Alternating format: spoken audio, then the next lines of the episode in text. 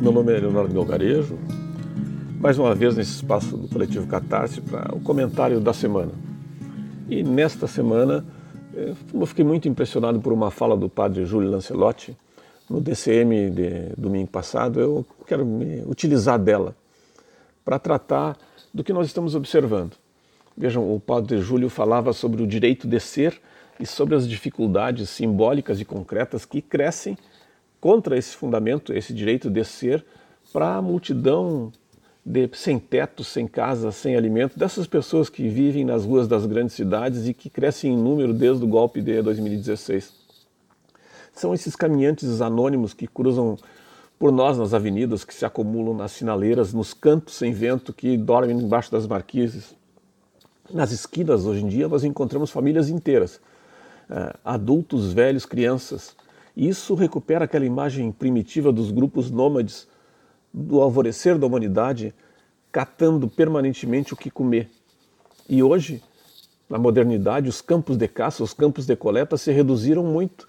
Eles, eles correspondem aos pontos de distribuição de doações e são em número cada vez menor porque se multiplicam os cartazes de vende-se, compra-se, aluga-se, é, negocia-se nas portas onde até pouco tempo as pessoas podiam conseguir alguma coisa para comer. Estão fechando os pequenos restaurantes. E as políticas públicas desapareceram.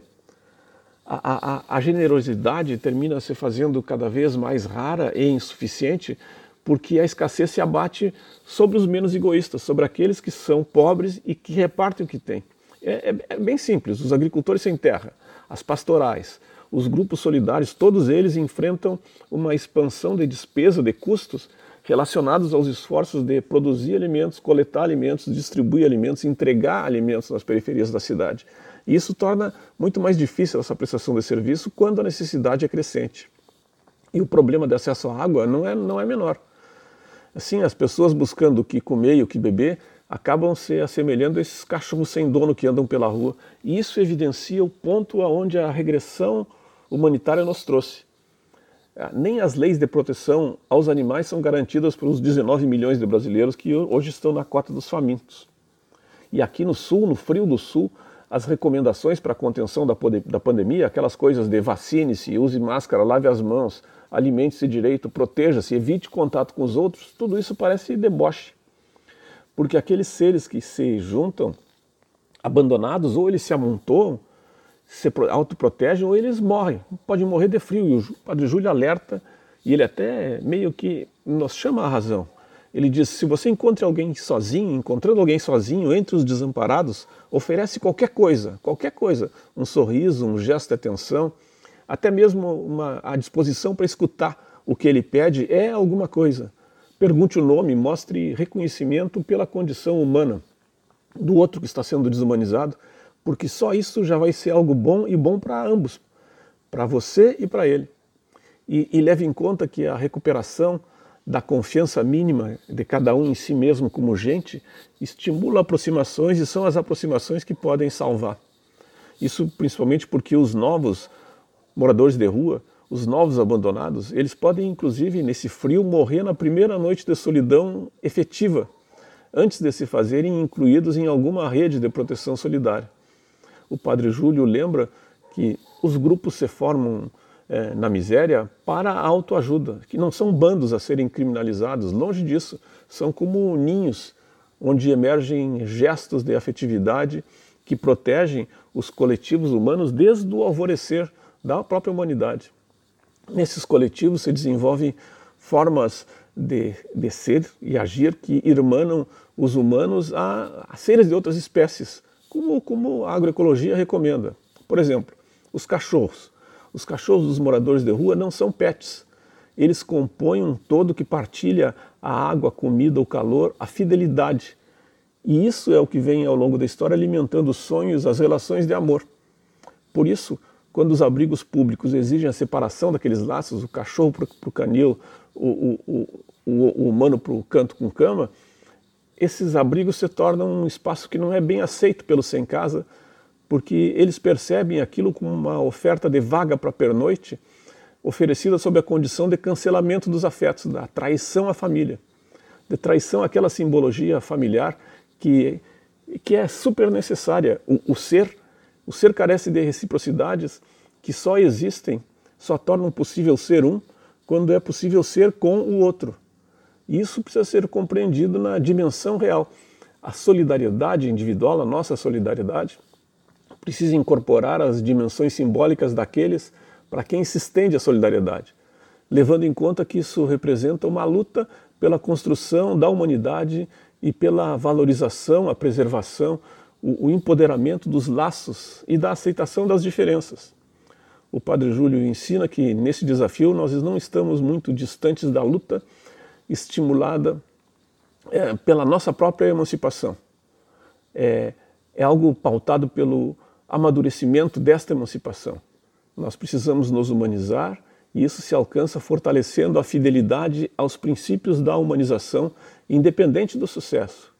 E no caminho oposto, a hipocrisia, a indiferença ou até a culpa, que a gente sente quando trai a gente mesmo, a culpa de deixar de fazer o melhor que poderia fazer em momentos cruciais. Lutar contra essa tendência, é, segundo o padre Júlio, eu concordo, é o equivalente a se assumir, a escolher um lado. E isso nos coloca aquela oposição entre que nós percebemos entre muitas pessoas da, da vida pública. Essas pessoas ou se colocam em oposição ou tentam surfar no tsunami de degradação que avança sobre o Brasil de Bolsonaro. E nós nos colocamos diante da mesma opção. Vejam, estamos nos acostumando com um presidente que, como regra, mente. Mente sem parar está cercado de ministros que também mentem, mentem até quanto ao seu currículo. Fazem declarações com base em documentos falsos, acenam com um documento que sabem que é falso. Ou tentam enganar os senadores naquela comissão parlamentar de inquérito que avalia as implicações da CPI, da, da Covid e assim por diante.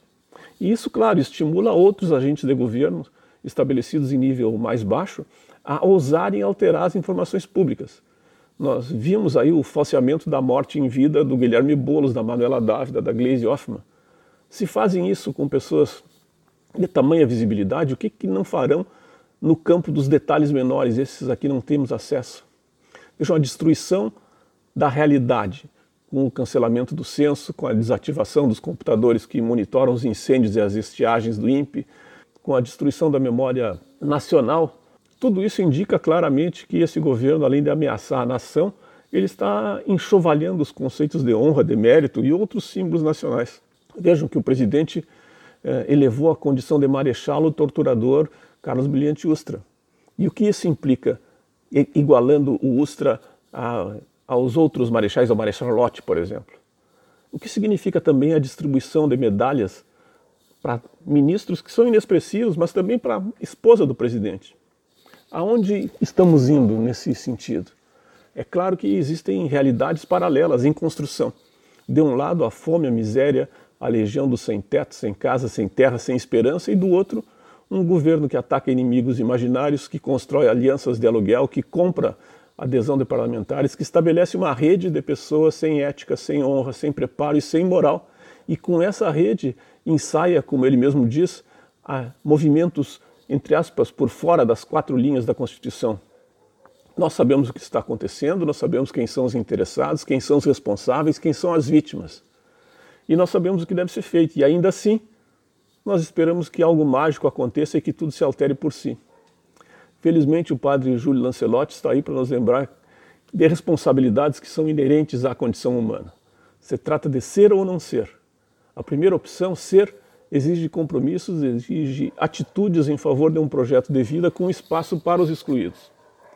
Ela aponta para um futuro onde a dignidade deve assumir uma característica de valor real para os povos desse país, irmanados. E a segunda opção, o não ser, equivale à escravidão voluntária, equivale à subserviência, à tristeza e ao remorso no futuro pelo que deixamos de fazer. Em qualquer caso, o certo, como afirma Lancelotti, é que o futuro não está contido no presente, não está escondido dentro do presente. O futuro está em construção.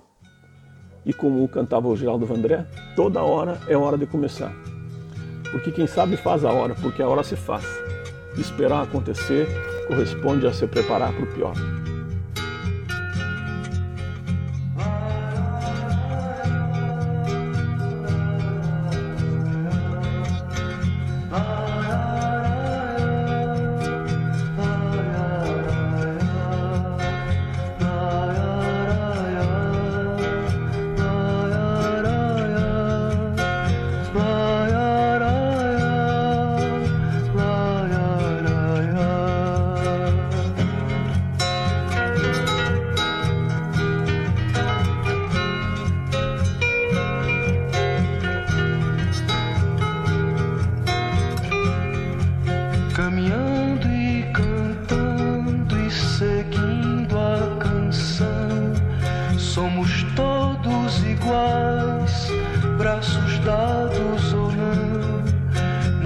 escolas, nas ruas, campos, construções, caminhando e cantando e seguindo a canção.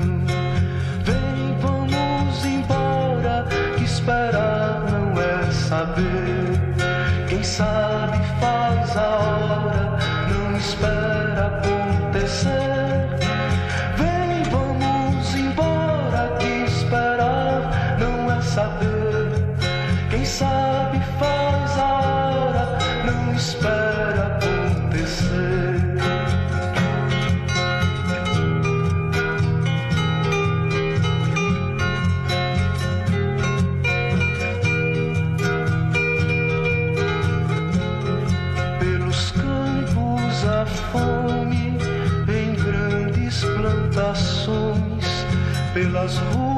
marchando, indecisos cordões ainda fazem da flor seu mais forte refrão e acreditam nas flores.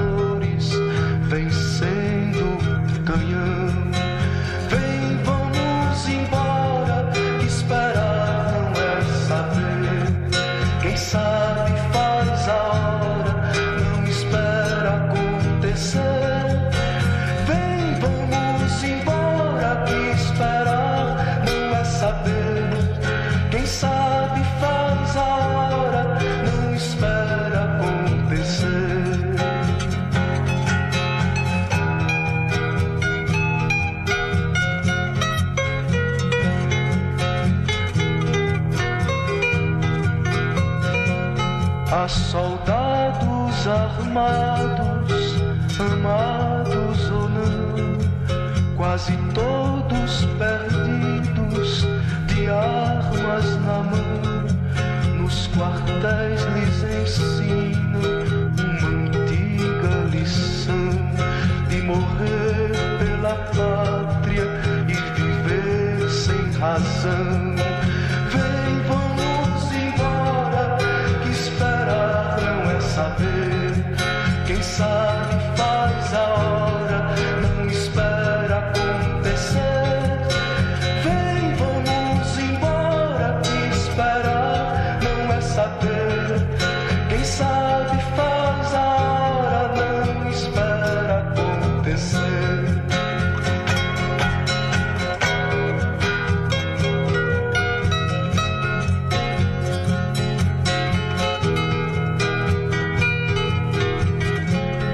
nas escolas, nas ruas, campos, construções. Somos todos soldados, armados ou não, caminhando e cantando e seguindo a canção.